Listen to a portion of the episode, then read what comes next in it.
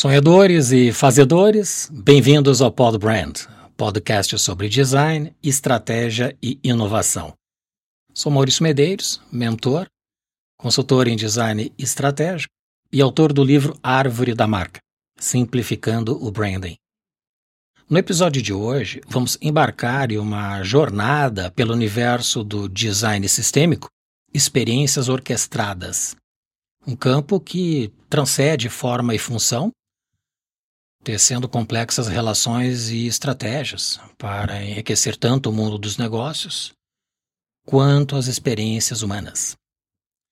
Nosso convidado é Levi Girardi, um dos grandes do design no Brasil. Ele é cofundador da Questonó, Colírio Design e a Now Venture Design Studio. Juntas, essas empresas formam o ecossistema QNCO, é um núcleo global de estratégia e design, atuando em cenários multiculturais, como São Paulo, Nova York, Londres, Tel Aviv, Singapura, entre outros. Levi e sua equipe ampliam os horizontes da inovação, adaptando-se às complexas demandas culturais e comportamentais de diferentes mercados, Desvendaremos os mecanismos que fazem do design sistêmico uma abordagem tão poderosa para criar experiências significativas e negócios resilientes. Levi, seja muito bem-vindo. Bom dia, bom dia. Obrigado, Maurício, pelo convite. Prazer estar aqui, falar com vocês. Aliás, acho que você fez uma introdução muito boa. Se eu tivesse que escrever sobre a gente, talvez eu não teria feito tão bem. Muito obrigado. Muito bem.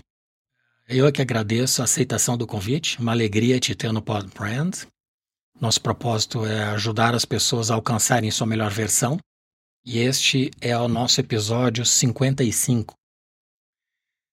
A primeira pergunta. A KNCO é um ecossistema de empresas de design, estratégia, da qual fazem parte a Questonó, Colírio Design, Now Venture Design Studio. Então, qual é o objetivo específico em cada empresa? Que território cada uma atua e domina? E explica para gente como é que funciona a interrelação entre essas três empresas num projeto em que o cliente pode coincidir. Tá. Ótima pergunta para a gente começar a, a aquecer aqui as, os nossos pensamentos, né? Primeiro, para trazer a, essa questão do ecossistema, é importante a gente ter um pouco de contexto do porquê a gente chegou até aqui. Né? Então, a, a empresa de origem, né? a minha empresa de origem é, é a Questonó. A própria Questonó ela já é a fusão de duas empresas, né? a Questo Design, que eu fundei lá em 93, há bastante tempo, 30 anos agora, e a, e a No Design. A gente fez essa fusão em 2011. É, e desde então a gente começou a perceber como era interessante a gente juntar né, competências é, de forma colaborativa e não de forma competitiva, né? Então, a Questonó aconteceu isso, depois a gente expandiu para a área de pesquisa, a gente trouxe uma empresa de pesquisa dentro da, da, da depois a gente foi para a tecnologia, enfim, a gente tem todo um histórico que é a forma como a gente entende um jeito saudável de lidar com os negócios, que afinal das contas a gente está falando de um negócio aqui, né, pautado em design, mas é um negócio. E, e, nessa trajetória toda, a gente começou a perceber, primeiro, algumas dificuldades que a gente percebia, que a gente trazia quando a gente trazia uma empresa nova. Então, tem uma série de, de desafios, não vou nem falar de é, dificuldades, mas desafios, né, de você trazer uma empresa nova com uma cultura diferente, com uma forma de, de lidar com a gestão do negócio no dia a dia, o seu time, etc. É, isso a gente foi aprendendo. Né? Então, na perspectiva nossa, como, como empreendedores, a gente criou o ecossistema para tornar esse modelo mais simples. Né? Então, ele parte hoje com essas três empresas, né? e cada uma tem o seu objetivo, que eu já vou falar o porquê. Mas o grande, o grande foco do, desse ecossistema é se expandir. Né? Então, a gente acabou de lançar, faz na verdade um mês, que a gente lançou o ecossistema KNCO, com essas três primeiras empresas, mas a gente tem um, um, um roadmap aí para os próximos anos já de ter mais três ou quatro empresas que a gente já está olhando justamente para ter cada vez uma oferta mais integrada na perspectiva do que o cliente precisa. E aí vamos para o lado do cliente, então, né? Por que, que isso é importante para o cliente? É, a gente frisa até, né, a gente está contando essa história no, na nossa comunicação agora, que a gente não é uma holding. Né? Então, se a gente olhar o, todo o movimento que aconteceu nas indústria, na indústria de comunicação, né, por exemplo, de publicidade, você tem as grandes holdings aí, né, as WPP, Publicisa, etc., que funcionam muito bem, mas elas, elas trazem uma série de empresas embaixo delas que não se comunicam, né, e está tudo certo, é o modelo deles. Quando a gente olha para os desafios que a gente tem percebido nos últimos tempos com os nossos clientes, eles, esses desafios eles são, eles são muito diversos. Né? Então, eu tenho, às vezes, um projeto muito específico de branding, por exemplo, e às vezes eu tenho um projeto mega complexo, em que até a construção do briefing é um, é um processo longo, né? Pra, porque o cliente traz para a gente um, uma questão que ele está passando, uma ameaça de mercado, uma oportunidade por conta de uma tecnologia que ele, que ele tem, e aí a gente tem, tem que entrar com um processo de, de, de, inovação que pode envolver branding, que pode envolver design de produto, que envolve estratégia de negócios, etc. Então, quando a gente cria esse ecossistema, eu estou oferecendo para o cliente uma forma que é mais fácil plugar ou não plugar algumas competências é, dentro de um, de um lugar só. Né? Então, ele não precisa contratar uma empresa gigante é, que tem todas as suas complexidades e carrega, portanto, os seus custos indiretos, custos diretos, para um modelo mais simples. Né? Então, torna o processo mais rápido para o cliente é, e torna para a gente o processo é, mais fácil de manejar também. Falando da, do que a gente tem hoje, né, as três primeiras empresas que formam o, esse ecossistema, a gente tem a Questonó. A Questonó tem um histórico longo aí de design de produto, mas que foi se transformando ao longo do tempo por conta das transformações que a gente vê no mundo do design, mundo afora e no Brasil. Então, conhecimento que a gente tinha em design de produto, a gente foi expandindo, né? Sempre na lógica do produto, né? Da prototipagem, né? De identificar oportunidades, prototipar, testar, etc. É, então, a Questionar hoje faz projetos que vêm da pesquisa, né? Então, um trabalho bem profundo de pesquisa, de com abordagem etnográfica, de ir a campo, de entender as pessoas, né? grandes movimentos culturais, o que está acontecendo, traduz isso para uma série de oportunidades de inovação que batem com as estratégias de negócio do nosso cliente, e a partir daí a gente entra com as verticais de design que a gente tem na Questonó, design produto, service design, até mesmo branding, eh, e outras verticais, tecnologia, para entregar a, as soluções. Então, é, esse é o escopo da Questonó, que é bastante abrangente. O escopo da Colírio, é, que é bastante interessante também, é uma empresa que tem 18 anos de história, tem um é super craft, né, super aquele, aquele design meticuloso, feito com muito cuidado.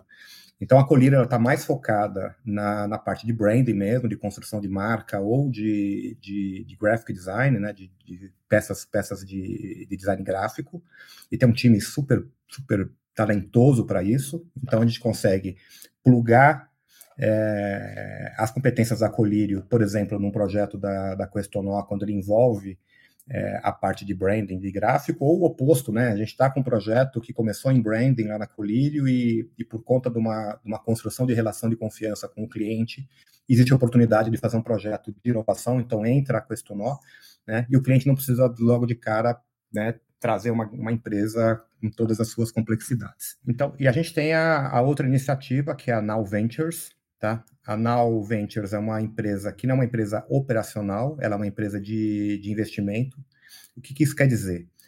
É, eu tenho uma série de startups em que a gente coloca dentro da Now, a gente desenvolve projetos de, de design, de estratégia, de branding, através das empresas operacionais, quer dizer, da Questonó, da Colírio e das outras empresas que a gente vai ter no futuro, e entrego esses projetos para as startups. Por que, que a gente fez isso, na verdade? Primeiro, se a gente olhar para a Questonó especificamente, que é onde nasceu a, essa iniciativa da, da NAU, a Questonó ela começou a fazer projetos muito complexos, muito grandes, né, por conta do, do, do modelo de inovação, etc. É, com isso, os tickets começaram a ficar altos e, por, e o, o, resultado disso é que a gente não conseguia mais trabalhar com pequenas e médias empresas. Né? O cliente típico da Questonó hoje são grandes empresas sempre. E a gente sentia falta disso, né? Porque a gente nasceu fazendo projetos para pequenas empresas, é muito legal. A gente é uma pequena empresa, qualquer escritório de design é uma pequena empresa. E a pequena empresa tem a sua agilidade, tem você, você lida direto com o empreendedor, é, é um negócio, é uma outra dinâmica, né? E a gente queria, de alguma forma, viabilizar isso, né? E não, simplesmente não conseguia por conta de, de preço de projeto. Ao mesmo tempo, você tem um movimento gigantesco, efervescente do, do, do mundo de startups, mundo afora, é, que a gente precisava né, entrar nele, né, porque de fato tinha muita inovação vindo dali. Então, o modelo que a gente é, definiu é esse venture design, em que a gente investe nessa empresa na perspectiva de fazer um projeto de inovação, etc.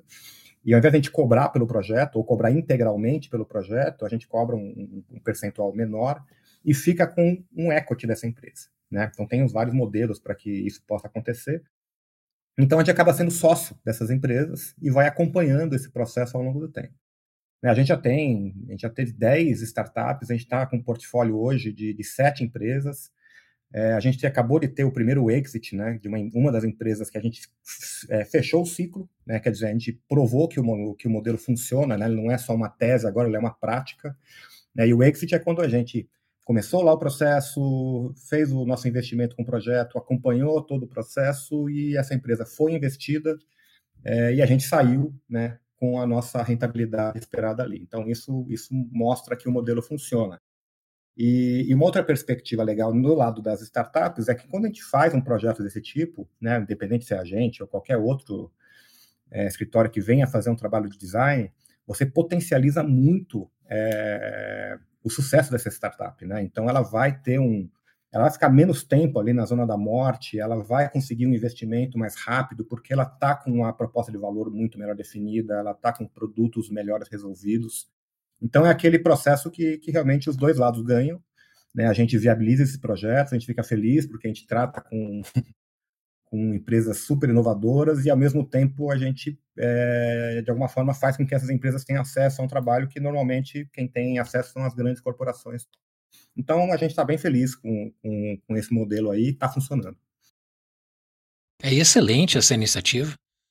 Eu faço uma analogia com um avião que precisa levantar voo, ele precisa de muito mais energia, recursos. E os jovens empresários, que são geralmente os inovadores das startups, não têm capital de giro, não têm recursos iniciais que sustentem toda a oferta que vocês podem oferecer. E esse valor se transforma em ações que depois vocês capitalizam quando esta empresa tem participação societária de investidores. Né? Não, é, é, é Monetário. tem outro lado na, do, do, da perspectiva do nosso negócio, que a gente é um modelo de consultoria, né? Então, a grande maioria dos escritórios de design são um modelo de consultoria, quer dizer, você, você pega um projeto, desenvolve o um projeto, entrega o projeto, recebe, aí procura outro projeto. É, não sei quando você, quando você consegue um FII, mas normalmente é, é, é um modelo de por projetos, né? E quando a gente entra nesse modelo via startups, claro que eu tenho um risco, né? Porque eu tô estou apostando numa empresa, né? Tanto que se chama Venture Design, né? Mas, no fim das contas, tem um time lá de empreendedores, de pessoas que estão nessas empresas, que estão fazendo, trabalhando por ela. Né? E a gente está aqui na perspectiva do lado criativo, né? fazendo nosso trabalho, fazendo a estratégia, dando suporte, né? isso é importante, né? a gente faz o projeto e continua normalmente fazendo parte do board dessas empresas para trazer a visão do design no andamento delas. É bem legal. Muito bem. Estamos felizes. E de que maneira novas startups podem acessar vocês e propor sociedade, investimento, que vocês estão investindo nessas empresas com inteligência? Tá, agora, é, com a criação do, do, ecossistema, a gente formalizou né, esse modelo, então, é, pelo nosso site, as empresas podem entrar lá e se, não se cadastrar, mas enviar, falar, olha, tem uma startup, a gente está interessado em fazer esse tipo de projeto. A gente tem um modelo de, de qualificação né? Porque tem um, tem um lado, né, que é o lado do designer, né? A gente é mega, mega animado, assim, a gente acha as ideias incríveis e a gente se entusiasma e vai. Uma das coisas que a gente aprendeu, né, a gente está fazendo esse modelo já seis anos já, a gente aprendeu que a gente não pode só se entusiasmar, né? A gente tem que entender como é que as empresas estão estruturadas, qual é o modelo, qual é o plano de negócios dela. Então tem um tem todo um processo aqui de qualificação econômico, financeiro, de investimento né, para que no fim das contas todo mundo fique feliz. Né? Quer dizer, a gente tem que fazer um projeto, tem que acreditar nele, se a gente não se apaixonar por ele, a gente não vai fazer. E, mas ele também tem que ter uma, uma sustentação econômica. E a gente tem um modelinho é, que a gente foi, foi aprendendo ao longo do tempo, tanto de, de qualificação como depois de contratos, né, para que a coisa aconteça de uma forma bacana. A gente vai ficar sócio, né? Claro. E a gente tem que ter sócios, tem que ter sócios bons. Né? Eu sempre tive a sorte de ter sempre sócios muito bons. Né? Eu acho que isso é, tem um pouco de feeling, mas também tem um pouquinho de, de técnica para isso. Bem, certamente. É, o pragmatismo é necessário. Qualquer negócio demanda pragmatismo. Muito bem, grande iniciativa, parabéns. Fiquei feliz de saber desse projeto. E o link Legal. da Now, uhum. QN vai estar aqui na descrição do vídeo. Legal. Bom, vocês constroem possibilidades de experiência e negócios por meio do design sistêmico. Qual é o uhum. conceito de design sistêmico em seu entendimento? E ainda quais ferramentas vocês utilizam para materializar esta abordagem? Não, legal. O, o, o fato é que a gente foi treinado, assim, ao longo da vida, é, em ter as coisas compartimentadas, tá? Então a gente foi treinado em, em estudar física, geografia, história. A gente foi treinado a depois na hora da faculdade entrar, né? Tem lá engenharia civil, engenharia elétrica, não sei o quê. A medicina ela é compartimentada. Você tem lá o cardiologista, o urologista. É, então tudo a gente foi treinado a funcionar dessa forma. E é muito interessante que, ao longo do, do, do, do tempo que a gente foi fazendo projetos com as empresas, e a gente fazia umas reuniões grandes, porque a gente estava tratando ali de criação de um novo produto, um novo serviço, etc. E a gente via na mesa das empresas é, o pessoal de, de inovação, o pessoal de marketing, o pessoal de logística, e eles não se conversavam. É, é, era muito interessante, porque a gente olhava, principalmente nas reuniões presenciais que a gente está voltando agora, que as pessoas falam, nossa, você está aqui, deixa eu aproveitar e falar sobre aquilo. Então, existe uma desconexão muito grande né, entre as iniciativas, porque a gente foi treinado historicamente a isso. E no design também é assim. Né? Se a gente pegar o design, você, você é treinado lá na época da faculdade, você escolhe, você quer fazer produtos, você quer fazer gráfico. Mas no final das contas, as coisas são absolutamente interligadas. Né? O, próprio, o próprio usuário, né? eu não gosto muito de usar o termo consumidor, né? o usuário, as pessoas, né? porque são seres humanos, ele não é um bebedor de cerveja exclusivamente, ele não é um usuário de banco digital exclusivamente, as pessoas são múltiplas, né?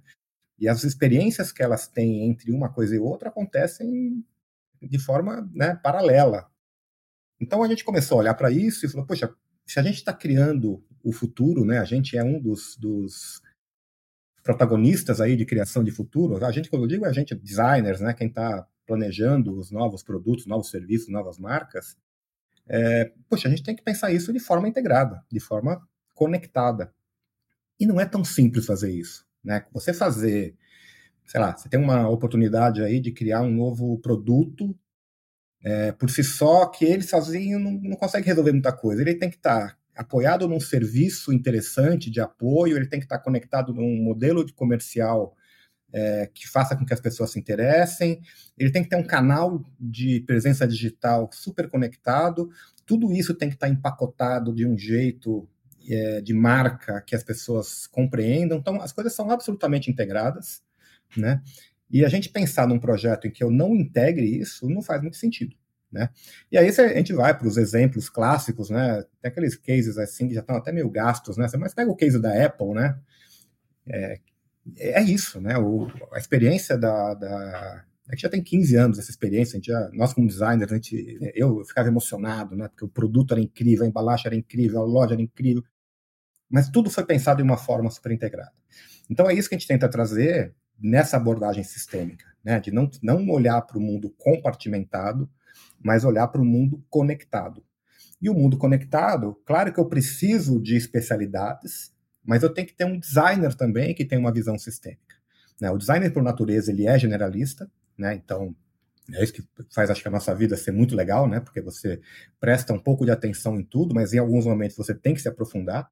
Mas você trazer isso para a prática do dia a dia no, no, no, escritório de design não é tão simples. Né? Então, tem essa transformação cultural de como as pessoas foram, foram treinadas a trabalhar, é, e como é que a gente oferece isso é, nos nossos projetos, né?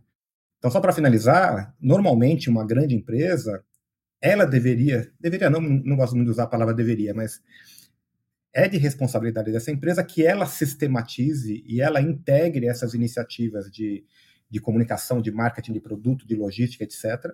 É, mas nem sempre isso acontece por conta dessa compartimentação. Então a gente pode oferecer isso do, na perspectiva de, de oferta de design. Olha, o nosso pensamento ele é integrado, o nosso integra é, pensamento ele é sistêmico, né? E eu vou acionar uh, as áreas da sua empresa para que elas venham juntas durante esse processo de, de concepção de alguma coisa nova. Né? Só para finalizar esse pensamento, tem um, tem um detalhe interessante, também a gente foi aprendendo com a prática, que é assim, tipo, vários projetos incríveis, sabe? Incrível, todo mundo gostou, o cliente gostou, o C-level gostou, etc.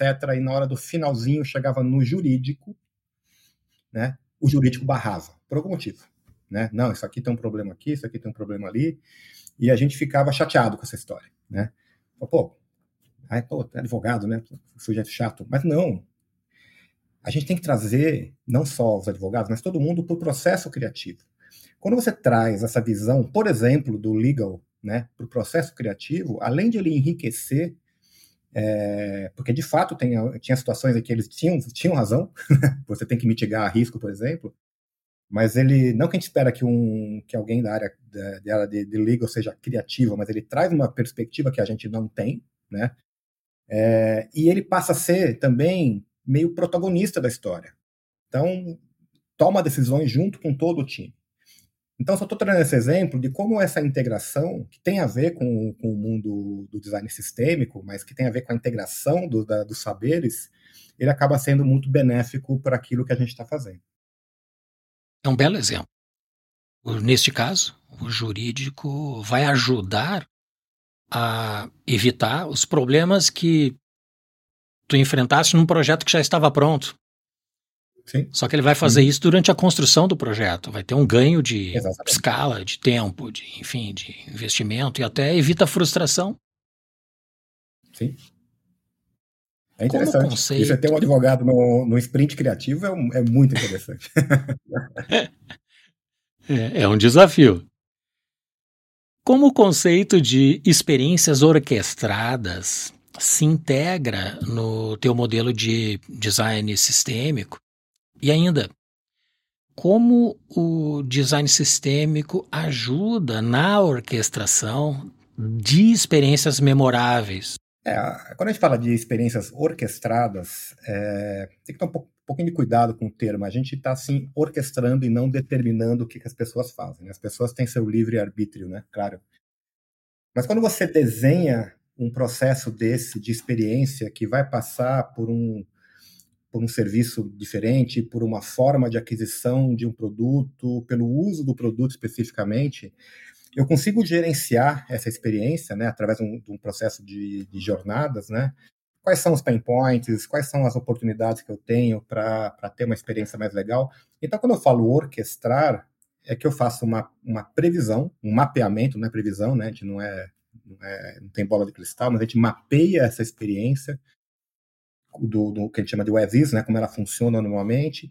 A gente faz o que a gente chama de, de experiência ideal, né? Então, como é que seria o melhor modelo para que isso acontecesse, né? Todos os pontos ali é, não tivesse fricção, as pessoas, pelo contrário, tivessem desejo é, ou de adquirir alguma coisa, ou de alugar alguma coisa, ou de ter experiência com um produto novo. Então, eu vou orquestrando tudo isso. Né? E aí eu tenho esse processo inteiro de, de service design, que na verdade ele está conectado com, com, com, produtos, com marcas, com, com, aquilo que viabiliza, né? com os enables, para que esse, essa experiência de serviço seja legal.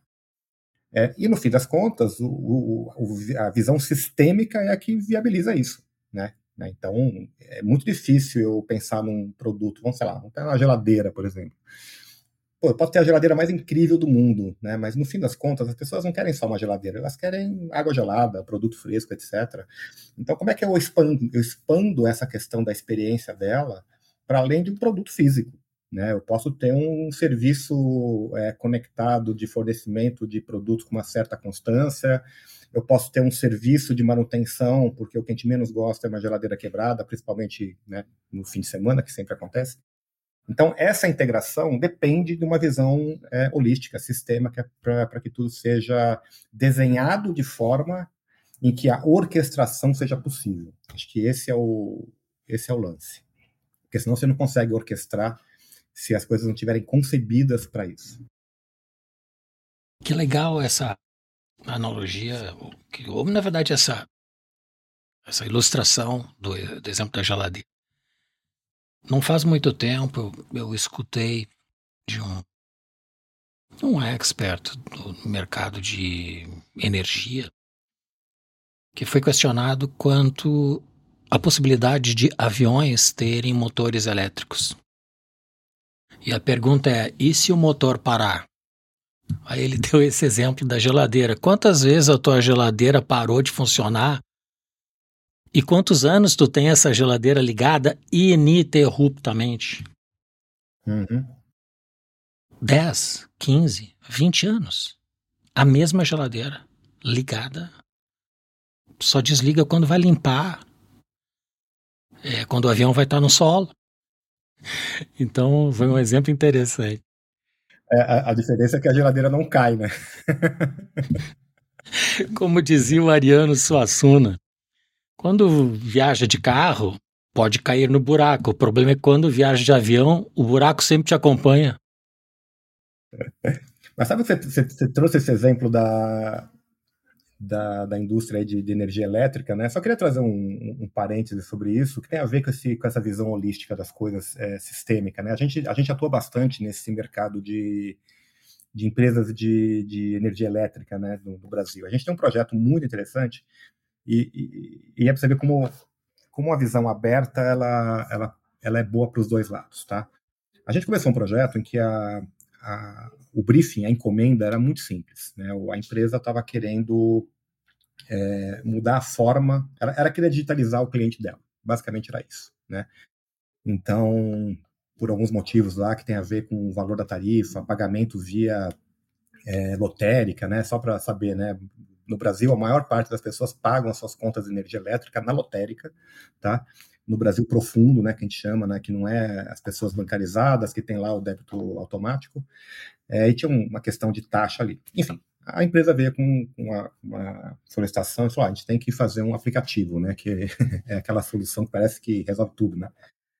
E a gente trouxe um questionamento para eles que era: escuta, é, será que faz sentido, né? As pessoas vão baixar um aplicativo, elas vão acreditar que ela, o dinheiro que ela vai tem ali, vai colocar no aplicativo, vai dar certo. É, então a gente traz uma perspectiva diferente. Fala, será que esse consumidor está preparado para isso? Né, e aí, encurtando a história aqui, a gente fez um grande trabalho de pesquisa, de campo, indo para o que a gente chama de Brasil profundo mesmo, entendendo a relação das pessoas com a companhia de energia elétrica, né? Só lembrando, né? Quando é que você lembra da, da, companhia de energia elétrica? Quando chega a conta e quando a luz não acende, né? Porque você não fica agradecendo todo dia porque ela está lá. Né? E aí a gente, a gente aprendeu muito com relação a isso, né? A relação com o dinheiro, a relação com a companhia, né? Quais eram as oportunidades, o quanto as pessoas estavam é, é, de fato é, digitalizadas ou não. Né? Então todo mundo tem telefone celular, mas as pessoas não têm banda para ficar fazendo negociação. E dessa história toda saíram uma série de diretrizes das coisas mais simples de design, por exemplo, mexer na conta, né? A conta que é o grande instrumento de comunicação, porque todo mundo recebe, não dá para entender nada, mas as pessoas tentam ler. Então ali tinha um instrumento importante de comunicação, você vê um design gráfico, né? E chegou num outro extremo, por exemplo, de eles lançarem um banco, né? O primeiro banco de uma, de uma empresa de energia elétrica no Brasil, é, nesta oportunidade de já que eu tenho uma relação é, econômica com você e existe uma relação de confiança, é, que tal se eu também te oferecer um serviço financeiro, né? É, conhecendo teus hábitos. Então, é, eu trouxe esse exemplo porque um projeto que podia ser fazer um app para fazer com as pessoas pagassem a conta, que provavelmente não ia dar certo, né, por, pelos motivos que eu falei, ele acaba virando uma coisa muito mais ampla, né, e que traz oportunidades para o negócio e que traz, de fato, melhoria é, para as pessoas. Né? Então, isso é uma visão sistêmica da, de um projeto. É muito comum você se entusiasmar com o um projeto, naquela solução criativa que você deu, afinal das contas somos criativos, e no meio do caminho ele, você está tão apaixonado por aquilo que você deixa de olhar algumas coisas que, que podem pode ser um risco enorme para o projeto. né, para implementação lá na frente. Né? Então também tem esse olhar pragmático aí. Sim. Ele não é tão saboroso, mas ele é importante. Daí eu acho que a importância das empresas, da economia de modo geral, terem uma empresa de design assessorando, que Sim. traz esse olhar, traz esse pragmatismo também com essa Sim. dimensão criativa, né? O Léo, que é um, um, dos sócios da, da Co, ele tem uma tese muito boa que a gente não conseguiu implementar ainda, mas a gente vai chegar lá, que é o conselho criativo. Né? Então, as empresas têm lá o seu conselho financeiro, conselho não sei o quê, conselho administrativo. Cara, elas têm que ter um conselho criativo. Né? Então, é, é, isso tem que estar na tomada de decisão estratégica do negócio. E aí, quando a gente olha para os grandes negócios hoje, os Fortune 500 ali, a quantidade de empresas que têm uma liderança criativa é muito grande. Então, isso é um sinal claro de que isso é importante. Né? Então, Vamos ver, vamos ver em breve se a gente consegue emplacar isso. Eu acho que o Steve Jobs abriu essa vertente, né? Que Sim, puxa bem. o criativo a fazer parte das decisões estratégicas. Falando em resultado, o ROI, que é o retorno sobre investimento, ele é um tópico pouco explorado e ele é crítico para justificar investimentos. Apenas como referência métricas, o NPS, que é o Net Promoter Score, já explico para as pessoas que não conhecem, e taxa de retenção são frequentemente usadas.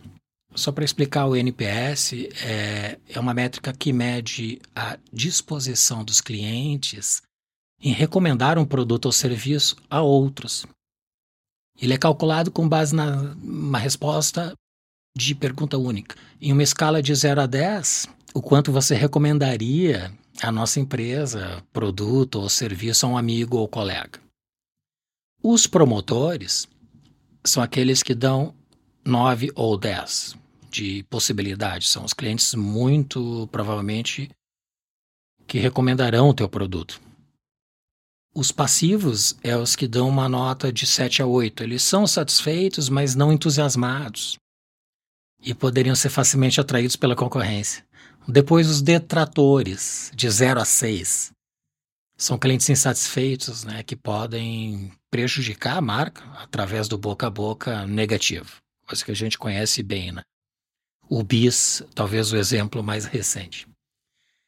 Então, o NPS é a diferença entre o porcentagem de promotores e de detratores seja, a diferença entre aqueles que pontuam 9 e 10, que te recomendariam, e os que pontuam de 0 6, que podem fazer uma comunicação negativa da experiência que tiveram contigo. Então eu te pergunto, como você mensura o sucesso desta orquestração de experiências em seus projetos? Tá. Então, é um, é um, é um tema super importante mas muito difícil, né? A gente, é, tempos atrás, aí a, a, McKinsey fez um grande favor para todo mundo que é do mundo do, mundo do design e, e, publicou um grande relatório do impacto né, que, que as ações de design tinham nas grandes empresas né, mundo afora, principalmente Estados Unidos, Europa, etc. E os números são assim impressionantes. Né? Então, as empresas que investem de fato, e aí você começa a ter que recortar as coisas, né? O que, que é investir é, em design, né? Então, design de que tipo, mas de uma forma ampla, as empresas que têm isso como um dos seus princípios, né, de melhorar os produtos, melhorar as experiências apoiadas na, na, na, nas pessoas, né, que é o, é o, princípio do design, né, eu olho para as pessoas, o que elas precisam e a partir disso eu crio as ofertas. Então, as empresas que fazem isso, elas têm um, um, resultado econômico muito mais interessante do que as outras, ela tem um retorno de investimento para os seus acionistas maior. Então, tudo isso foi, foi mensurado, foi publicado e eles republicam isso e a gente usa esses números quando a gente tem que, que falar para alguém, ó, oh, escuta, tem, vale, vale a pena investir nisso, porque o projeto, o design, ele é um investimento, né? Ele não é ah, quero fazer porque vai ficar mais bonito. Bom, a, gente, a gente já passou dessa discussão há, há 10 anos, né? não precisamos mais falar disso. Mas é, é, é, muito difícil quando a gente faz um projeto e tenta depois mensurar o que, que aconteceu. Né? Se você entrar no nosso site hoje, é, a maior parte dos cases a gente busca números. Olha, esse projeto aqui trouxe um aumento de vendas de tanto, esse projeto teve uma, um impacto X de tanto, numérico, tá? Porque você consegue mensurar, não é simplesmente é, como no NPS, que é importante, mas que é, que é muito mais né, a minha impressão, né, se eu gosto, se eu não gosto, se eu vou falar bem, se eu não vou falar bem. Quer dizer, é numérico e é de números que a gente fala quando a gente fala de negócios. Mas não é fácil fazer isso por dois motivos. Primeiro, as empresas não abrem muito isso, né, então é, não é interesse direto da empresa. Né? Primeiro que se ela começar a falar, oh, o teu trabalho de fato fez a gente ficar muito mais rico, talvez eu vou cobrar mais no próximo. Né? Então, não, não é bem assim, mas tem um, um, pouquinho disso. Tá? E tem uma outra coisa que tem a ver com, a, com, com o mundo sistêmico. Né? É difícil eu falar assim, puta, fizemos agora, vai, a gente teve um case importante recente aí para uma, uma grande empresa aqui no Brasil de bebidas, em que a gente mudou o conceito de posicionamento, de embalagem, de claim, de como é que essa, esse produto se colocava no mercado, e o negócio foi impressionante, deu um, um aumento efetivo de vendas, de, de, aumento de percepção de valor. Né? Esse produto especificamente, o grande concorrente dele ficava na gôndola lá em cima, ele ficava lá embaixo escondidinho. Depois desse projeto, a coisa virou. Né? Então, assim, assim, tem vários indícios é, de que teve um sucesso muito grande. Mas eu não posso falar que isso foi resultado unicamente do trabalho que a gente fez. Né? Você teve uma o trabalho que foi feito, que deu base para toda essa estratégia, mas eu tive também um investimento lá na ponta de, de comunicação, eu tive um investimento, eu não, né, o cliente teve um investimento com, com influencers, a logística melhorou, pelo produto começar a tracionar melhor, os volumes de fabricação aumentaram, então as coisas são muito conectadas, né? Então, é, dá para a gente ter grandes números. Esse trabalho, por exemplo, da McKinsey, ele traz esse grande movimento de massa. O investimento vai te levando para lá. Mas você ser cirúrgico aí, falar, olha, meu projeto fez com que você vendesse 12% a mais, é muito difícil se, eu, se não é que ele, que ele seja impossível, tá? Porque, de novo, as coisas estão absolutamente interconectadas. A Questonó ela é internacionalmente premiada em várias categorias do design. Eu destaco a maestria em projetos de design de produtos, por exemplo. Lembro, eu prestei consultoria para AB Design na época em que o Brasil Design Award foi apresentado num evento da HSM onde o Sir Ken Robinson autografou o livro dele no espaço da AB Design. E naquele ano, a Questonó foi eleita agência do ano no Brasil Design Award. E de lá para cá, certamente vários outros prêmios. Então, de que maneira o design da forma, que é este, relacionado mais ao produto, se integra à estratégia de branding e experiência do usuário no ecossistema do KN Co. Não, é de fato, primeiro a questão dos prêmios é, é muito legal, quem, quem, não gosta, né? A gente teve um, sucesso muito grande aí ao longo dos anos, a gente apoiou a nossa estratégia de comunicação em prêmios durante muito tempo, né? Hoje não mais, por, por alguns motivos, claro que a gente se inscreve, mas ela foi importantíssima para a gente é, alcançar é, a, a, notoriedade que a gente alcançou. Primeiro, que a gente tinha os projetos legais, segundo, que a gente fazia o esforço de, de, de, de inscrição, e depois que a gente conseguia conquistar esses prêmios. Com isso, a gente acabou tendo, conquistando clientes internacionais, sendo percebido fora do Brasil. Foi o que viabilizou a gente ter um acordo internacional hoje com, com um grupo que é a Many One, né, que tá, eu posso contar essa historinha também. É, eu sou designer de produto, né, então a origem da empresa também é de produto.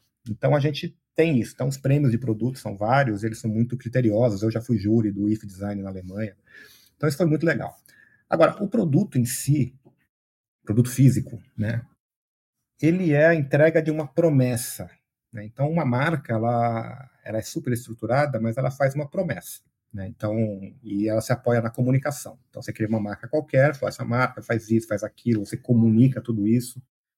Aí eu, como, como pessoa que estou interessado naquilo, falar que legal, vou procurar saber, quero saber como é que é, não sei o quê, pergunto pro vizinho, entre lá no, no YouTube, é legal, vou comprar esse negócio ou vou, de alguma forma, ter acesso a isso, alugando, etc. Se o produto não entrega tudo aquilo que foi prometido, não adianta né, não resolve. E a entrega, ela, é na, ela tem várias nuances, várias perspectivas, né? Ela, ele tem que funcionar, obviamente, ele tem que estar é, tá adequado para aquilo que eu preciso, né? O estético, né, o formal é bacana porque faz com que eu fale, cara, se, se ele parece bonito, se ele parece bom, ele deve ser bom. Então tem uma série de, de, de atributos aqui que o design produto carrega, né?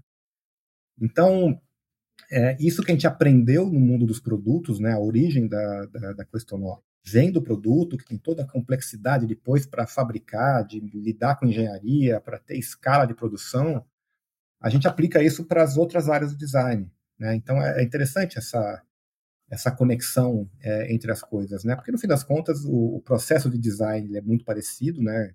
Independente se você vai criar um serviço, uma marca, um, um produto físico, um produto digital, o, o andamento é muito parecido e as, e as especificidades, especificidades acontecem, né? Então eu tenho que criar o produto, tenho que fazer, pensar nele fisicamente. Se o produto digital, eu tenho que pensar em todo o wireframe de navegação, mas na prática eu tenho que pensar para que, é que ele serve e como é que ele chega lá na ponta funcionando, tá?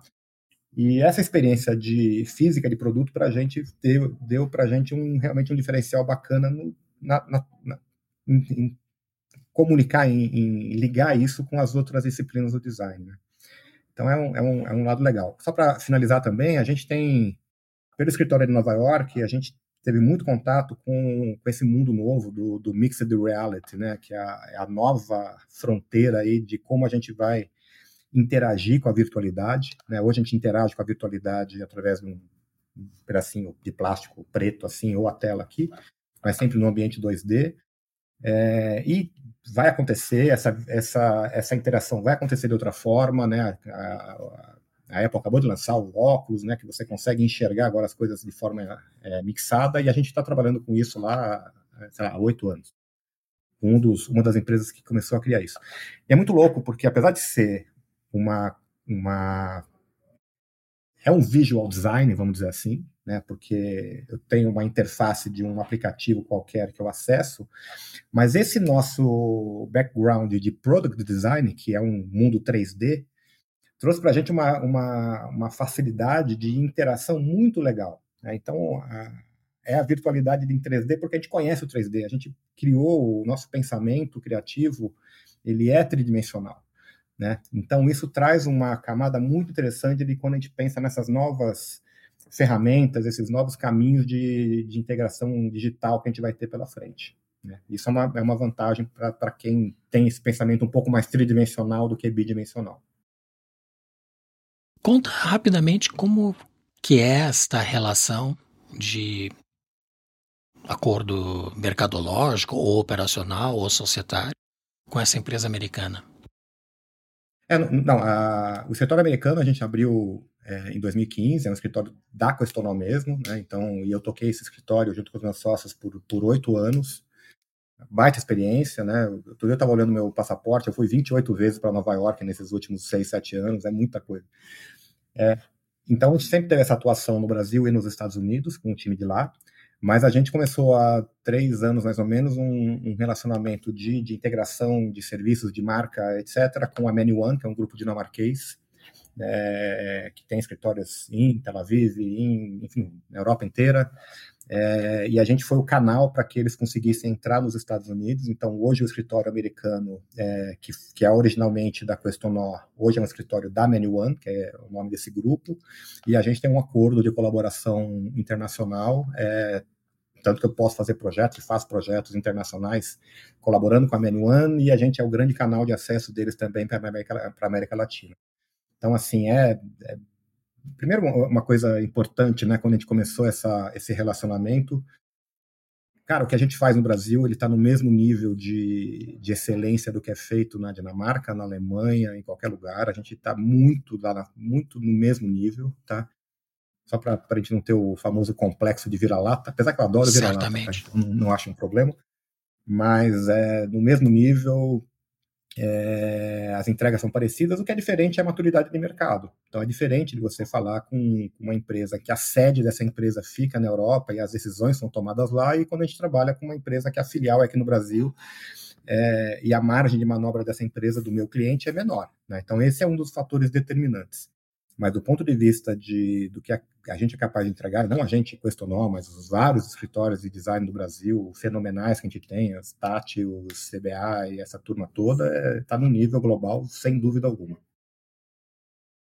É, eu diria até, pela minha experiência fora do Brasil, que o Brasil tem inclusive várias entregas muito superiores a vários players de mercados como Singapura, mesmo Bangkok. Todas as grandes agências mundiais estão aqui. A carência de um trabalho mais robusto é impressionante. Dizer, por exemplo, cada país do Southeast Asia tem uma cultura muito específica, com uma distância São Paulo Porto Alegre, praticamente, ou de São Paulo a Rio de Janeiro. Eu sei que a Menuan tem um, acho que um escritório em Singapura, né? Sim. É, e eu fiz o meu pós na Singapura. Então eu ia para lá todos os meses. É uma viagem relativamente curta daqui. E cada país tem a sua carência. Por exemplo, o sistema bancário na Tailândia me lembra 40 anos atrás, quando eu era office boy, os bancos que só tinham papel e carimbos nas mesas. Sim. Isso se vê todos os dias. Claro, acho que o banco estatal é mais neandertal e já tem bancos cujo layout já se apresenta com uma forma melhor, mas o sistema não. É Não, impressionante sério. a carência que tem para design de serviços, por exemplo. É um campo fertíssimo. Não, o Brasil, falando especificamente do mundo bancário, o Brasil, por, uma contingência da, da, hiperinflação, ele, se, ele tem um, um modelo incrível. Né? Os, a forma como a gente se relaciona com o banco aqui no Brasil é, é fantástica. Eu, eu, tenho conta né, aqui no Brasil, nesses, nos bancos novos digitais, e tenho conta em dois bancões americanos por conta do escritório de lá. Cara, quando eu entro no, no, no, na plataforma digital de lá, é isso, parece que eu tô 15 anos atrás, sabe? Parece um, é quase um MS-DOS. Bem assim. Não, os caras trabalham com cheque ainda, cara. Daí eu lembro, eu tive na Tailândia agora em novembro, comentei contigo aí, e de fato, né? Fazia tempo que eu não andava com dinheiro no bolso, dinheiro, papel moeda, né? Sim. É, aqui tem uma grande vantagem, né? Raros são os bancos que têm segurança. Porta giratória não existe. É blindada, isso não existe. As portas estão abertas e raramente tem um segurança. E quando tem um segurança, não vai ser muito efetivo se, se o bicho pegar. Considerando a presença das diversas cidades, que é esta relação que vocês têm com a Menyuan incluindo Hong Kong e Singapura, que fica aqui perto. Como vocês colocam o ecossistema da Co para se adaptar a essas variadas demandas culturais e comportamentais de diferentes mercados? Vocês têm uma atividade ou compartilham clientes com a Main One em outros países, além dos Estados Unidos? Não. O, uma das coisas que a gente aprendeu nesses inúmeros movimentos que a gente fez nos últimos anos, né, a, a gente é muito é muito inquieto, sabe? Por isso que a gente fez e tem feito tantas movimentações de fusão, integração, ecossistema, empresa internacional. E uma das coisas que a gente aprendeu é que a gente tem que fazer as coisas com calma, né? Tem uma frase que eu uso bastante aqui, que é a gente está com tanta pressa que é bom gente fazer bem devagar, né? Então, esse modelo do ecossistema, a gente está focando especificamente no Brasil, porque a gente tem que aprender, então, também, né, como é que a gente comunica isso, quais são as vantagens disso, né, tem vantagens operacionais para a gente, né, o fato de eu ter um, toda a parte de, de back-office é, comum para as empresas que estão embaixo, mas isso é uma vantagem minha como empresa. Então, quais são as vantagens efetivas para o mercado que eu ofereço? Né? Como é que eu, isso é percebido pelo mercado? Então, isso a gente está construindo ainda e a gente optou por focar esse modelo de ecossistema no nosso na nossa operação no Brasil, tá? Pode ser que daqui a um ano, dois anos, a gente, a gente integre isso com, com outras coisas. Né? Com a Many One, a gente tem um acordo hoje de marca e operacional, principalmente operacional, de projetos, etc.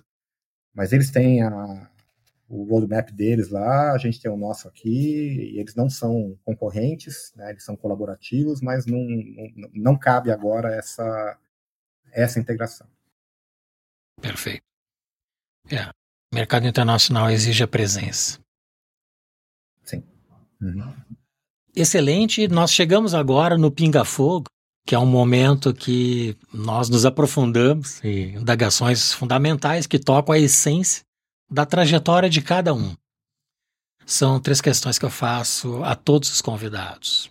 Primeira delas, quais são as virtudes do empreendedor de sucesso? Cara, tem a, a, eu refleti bastante dele que você mandou e tem aquela resposta clássica que é da resiliência. Resiliência é uma tem que ter, né? Você tem que aguentar, as coisas acontecem, mas o para não ficar no, no lugar comum, a gente tem que ter uma, a gente tem que ter esperança, sabe? A gente tem que olhar para frente de forma positiva é, e tem que ser legal, sabe? Tem que ser engraçado. Eu, eu não consigo imaginar uma atividade profissional que seja chata, sabe? Tem dia que é chato, mas na média tem que ser legal. A gente já tem essa grande vantagem de lidar com uma novidade todo dia, porque são projetos diferentes. Então, acho que essa, é, essa, essa visão positiva sobre as coisas é, que aparecem é, e com uma, uma camada de esperança, e o que quer dizer esperança? Puta, que legal, dá para fazer melhor, dá para fazer mais bacana, eu acho que isso é legal. E a resiliência está lá suportando tudo isso. O que diferencia os sonhadores dos fazedores? Cara, é o pragmatismo, sabe? É aquilo que a gente falou um pouquinho, um pouquinho lá atrás, né? A gente se entusiasma, a gente né, sonha, etc. Mas para fazer as coisas acontecerem, né? Então, aquilo que a gente cria ir de verdade, virar uma coisa prática, tem que ter um pouco de pragmatismo. E o pragmatismo quer dizer se afastar um pouco das emoções, se afastar um pouco do sonho, botar o pé no chão, tá? Então, às vezes não é tão fácil fazer isso. Eu acho que a gente aprendeu isso, eu particularmente no mundo do design de produto, né? Porque você tem que chega uma hora que você tem que negociar com a engenharia, você tem que conseguir fabricar as coisas, senão o teu projeto vira só uma bela ilustração. É, então, eu acho que essa visão pragmática é que faz com que o, o, o executar ali aconteça. E a última, o que é design? É, outra coisa, eu, eu, eu, nunca fui bom de grandes definições, assim, sabe, é, mais acadêmicas, assim, mas no fim das contas, eu acho que o design é, é, é tudo que é aquilo que a gente faz para tornar uma situação e outra melhor. Né? Tem até uma frase muito boa de um economista, na verdade, não era nem designer, que é como é que eu torno uma situação existente em outra preferível, né? Então, quando a gente faz isso, né, seja um produto melhor, mais bem desenhado, um serviço mais legal, uma marca que comunica é, de forma mais eficiente, né? Quer dizer, quando eu melhoro uma situação, eu acho que é, e usando as ferramentas né, de, de projeto, eu acho que isso define o que é design. Muito bem. Levi, nós entramos agora numa das sessões mais apreciadas do Podbrand, que é a indicação de leituras. Eu vejo que os livros têm o poder não apenas de informar, mas de transformar, inspirar e moldar nossas perspectivas. Por isso, fazemos questão de pedir aos nossos convidados que compartilhem conosco aqueles livros que deixaram uma marca em sua trajetória. Ah, esse, esse, foi um exercício legal também. Eu, eu, eu lembro na época da, da, faculdade, a gente ficava lá folheando livros, né? que o nosso acesso era uns livros bacanas, lindos, assim. Tinha até um livro na época, não lembro o autor, que se chamava How the Designer Think, que ele, o autor ele descrevia uma situação em que ele estava numa biblioteca X lá e tinha lá o pessoal que fazia engenharia, né, focado em um livro, e os designers vinham com quatro, cinco, assim, folheava, folheava, folheava, falando, o que, que os caras estão fazendo, né? Porque a gente tem que criar esse repertório visual. Né? E, e, e eu lembro que o patrimônio dos escritórios de design tempos atrás eram suas coleções de livros, né? livros de design. Né? Mas o fato é que quando você vai um pouco mais para o lado estratégico, você começa a olhar menos figurinha e ler mais texto, né?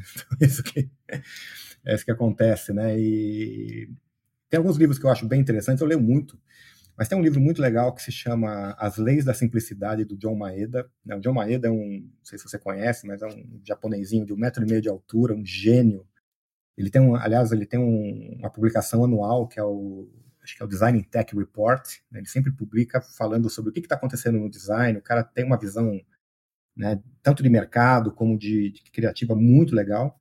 E esse livro dele é fantástico, né? Que primeiro que ele é simples, ele é fininho. Né? Fininho, uma capa prata, não é? De, as leis da simplicidade se ele for grosso 200 páginas, né? 300, né? Então é muito legal esse livro, bem bem bacana. O outro eu tenho aqui que é um livro do, do Bruce Mal, esse, esse bicho aqui, ó. Incrível. Fantástico. É uma coisa, primeiro que esse ele, ele mistura o conteúdo, né, dos, dos 24 princípios aqui para você fazer grandes transformações e ao mesmo tempo ele é gráfico. Então, vale a pena, é um investimento, mas é, é um investimento que, que, sem dúvida alguma faz sentido. E eu trouxe dois livros aqui que não são bem de design, mas que eu acho que, que, que, que juntam com tudo isso. Um é um do Robert Capa, esse livro aqui, fantástico. Deixa eu botar no, o texto certo aqui e botei para o lado errado. Aí, pronto ligeiramente fora de foco, puta, que ele conta a experiência dele como grande fotógrafo é, nos ambientes mais hostis possíveis. E o último, que é um livro bem legal também, que se chama Utopia para Realistas, do Rudolf Bregman. É, e o cara, ele fala de utopias do passado que fala, putz, isso aqui nunca ia acontecer, e aconteceram de uma forma que, para a gente que é designer, né, a gente está olhando para o futuro, que essas utopias podem ser possíveis, né? Então, por exemplo, sei lá, renda básica universal, semana de trabalho de 15, de, de 15 horas. Então, tem um monte de coisa que para a gente, a gente olha e fala, puta, é super utópico e não vai rolar, mas ele traz exemplos do passado que rolaram, né? Então, esse livro também, ele, ele vale a pena. É bem interessante. É, esse livro do John Maeda, eu tenho, acho que esse livro, ele é fininho, o que eu tenho, acho que tem uma capa prata. É, Talvez. É isso? Tá. Fininho, deve ter, sei lá, 80 páginas. Ele começa falando isso. Fala, ó, esse livro é pequeno justamente porque eu estou falando de simplicidade. é, muito bem, muito bem. Bom, e para facilitar para as pessoas o acesso de todos esses livros que tu indicaste, nós vamos disponibilizar os links destes livros diretamente aqui na descrição. Além disso, eu convido que todos explorem o site podbrand.design, especialmente a seção livros, tem mais de 200 recomendações de livros de todos os nossos convidados. O link também está aí abaixo na descrição. Eu tenho ainda a pergunta do Sandro Bier. Ele é editor e criador da multiplataforma Café do Escritor e que esteve recentemente no Podbrand. Ele formulou essa questão sem ter ideia de que seria você o nosso próximo convidado. A pergunta dele é: quem são as referências na sua vida?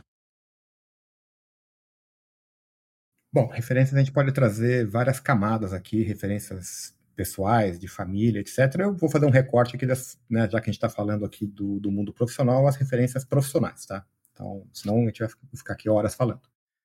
É, é engraçado que na, na minha formação, na faculdade, eu nunca fui muito de olhar para grandes exemplos assim, era meio pragmático ali no dia a dia. É, mas sempre tem algum um nome ou outro, né? E eu trouxe três nomes aqui que, que eu acho que hoje são, para mim, são, são, são importantes, né? Um, na perspectiva do design como forma, né? Que é o Dieter Rams, né, que é o cara que fez todo o design da Brown, cara, incrível, influenciou, né, influenciou a, a, Apple e por aí vai, o cara é, tá vivo ainda, eu tava vendo outro dia uma entrevista com ele, parece meio ranzinza assim, não conheço ele, mas o cara é um gênio, né? É, um outro sujeito que eu acho que também tem um, um refino estético muito legal, mas ele tem, foi para um outro lugar do business, que é o, o Yves Berrat, da Fuse, da Fuse Project. Né, esse cara tem uma, uma, produção de design de produto muito legal, mas começou a se associar com empresas para ser sócio dessas empresas dos produtos que ele desenhava. Então, isso foi bem interessante. E, por último, o, o, o Thomas Hetrick, que é o cara. Eu estou vendo que os exemplos são todos de design de produto aqui, né? O cara desenhou, por exemplo, o novo ônibus de dois andares lá de Londres. Ele fez aquela a pira olímpica dos Jogos de Londres, né? A pira, não a, não a, não a, a tocha, a pira, que ela é cada, cada delegação entrava com um pedaço, o negócio ia se integrando. Então ele tem uma visão dessa tradução de elementos da natureza em produtos físicos, né? Eu tive a sorte de vir no, ir numa exposição do, dele é fenomenal, sabe? É uma coisa incrível. Então, esse é um, uma referência bem legal também. Excelente. E por fim, se você pudesse fazer uma única pergunta ao nosso próximo convidado, qual seria? Tá, essa também é difícil porque a gente não sabe quem vai ser, né? Mas o rapidamente contextualizando, eu sempre dou muito palestra para estudante, né, para universidades assim, e eu sempre falo, puta, agora o design chegou lá, sabe? Eu falo isso há 30 anos, né? né? Porque agora ele está sendo reconhecido, agora não sei o quê. Nos últimos anos, de fato, né, o design está no mundo ali, é uma das, das, disciplinas estratégicas dos negócios. Então, a pergunta é muito simples, né? O design chegou lá? Muito bem. É um desafio. Será feito ao nosso próximo convidado. Boa. Muito bem, Girardi, eu quero te agradecer muito, foi um imenso prazer tê-lo hoje conosco no Pod Brand. Teus insights, é. história de vida vão ao encontro do nosso propósito, que é ajudar as pessoas a alcançarem sua melhor versão. Muito obrigado de coração por se engajar no nosso objetivo e missão de compartilhar conhecimento. Prazer foi meu, é bem legal, ótima forma de começar aqui o final de semana, sexta-feira. Então, estou bem feliz aí de ter participado. Espero que as pessoas gostem. Muito bem. Até breve. Valeu. Chegamos ao final de mais um episódio inspirador do Podbrand. Espero que você tenha sentido tão enriquecido quanto nós com as palavras e experiências compartilhadas pelo Levi. Visite o nosso site podbrand.design. Lá você encontrará os links dos episódios, indicações literárias do Levi e dos demais brilhantes convidados. E, se puder, faça um favor a nós e a alguém que você conhece, compartilhando este episódio e inscrevendo-se em nosso canal.